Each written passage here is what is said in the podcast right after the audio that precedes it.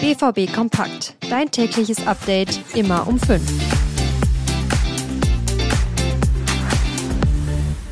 Der Spieltag steht an. Auswärts muss der BVB gegen Freiburg ran. Eine sehr unbequeme Mannschaft. Und der Druck könnte nicht höher sein. Die mögliche Aufstellung, unsere Analysen und mehr jetzt bei BVB Kompakt. Mein Name ist Leon Isenberg. Guten Morgen.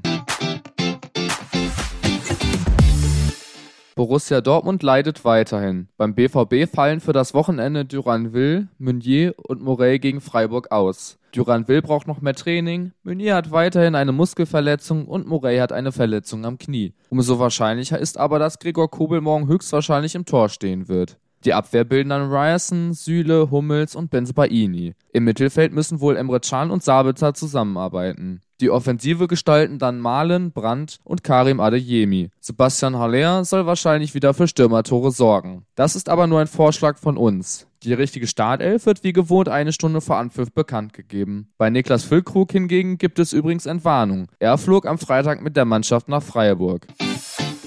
Wenn der BVB gegen Freiburg spielt, dann werden sich auch sehr viele Augen auf Edin Terzic richten.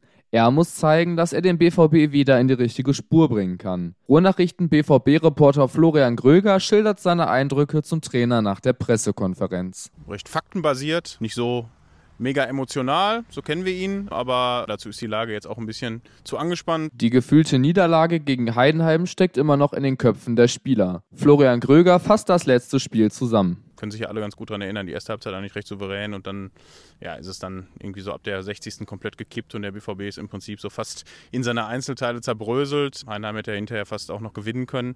Das wäre dann das komplette Desaster gewesen. Umso besser, dass man heute auf einen alten Bekannten trifft. Dem BVB liegt der Sportclub aus Freiburg. Letztes Jahr im Heimspiel dominierte man die Mannschaft von Christian Streich und gewann mit einem Mann mehr. Trotzdem ist die Lage im Verein angespannt. Der BVB muss einen Sieg zeigen. Das Spiel wird die Richtung für die nächsten Wochen Wochen weisen. An der Stelle möchte ich euch kurz auf das BVB Plus Abo hinweisen. Damit seid ihr immer auf dem neuesten Stand und erfahrt alles, was um den BVB passiert. Dazu gibt es Live-Berichte, Bilder, Videos und Podcasts. Drei Monate für nur drei Euro. Weitere Infos dazu gibt es unter rohnachrichten.de.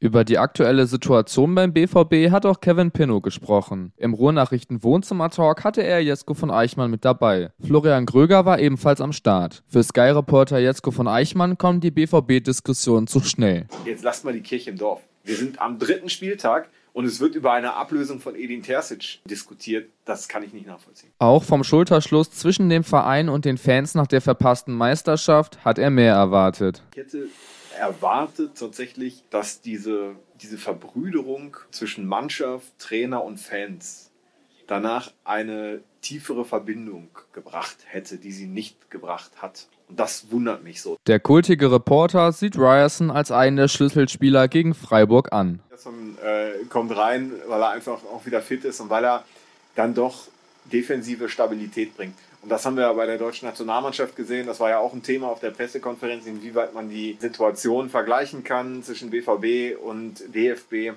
Und ich habe das Gefühl, dass die Dortmunder Stabilität brauchen, Stabilität wollen und aus dieser Stabilität dann Sicherheit finden. Das ganze Gespräch gibt es auf unserer Homepage oder auf YouTube unter rnbvb.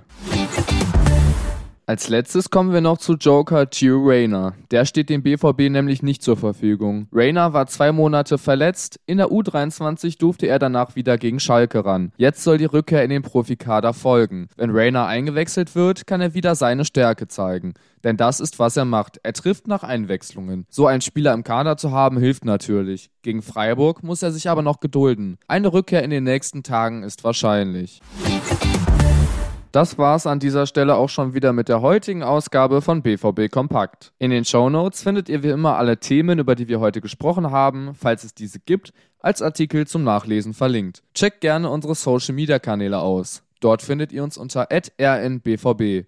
Mich könnt ihr auf Instagram über leonpascalisenberg erreichen. Ich wünsche euch einen angenehmen Spieltag. Bis morgen früh.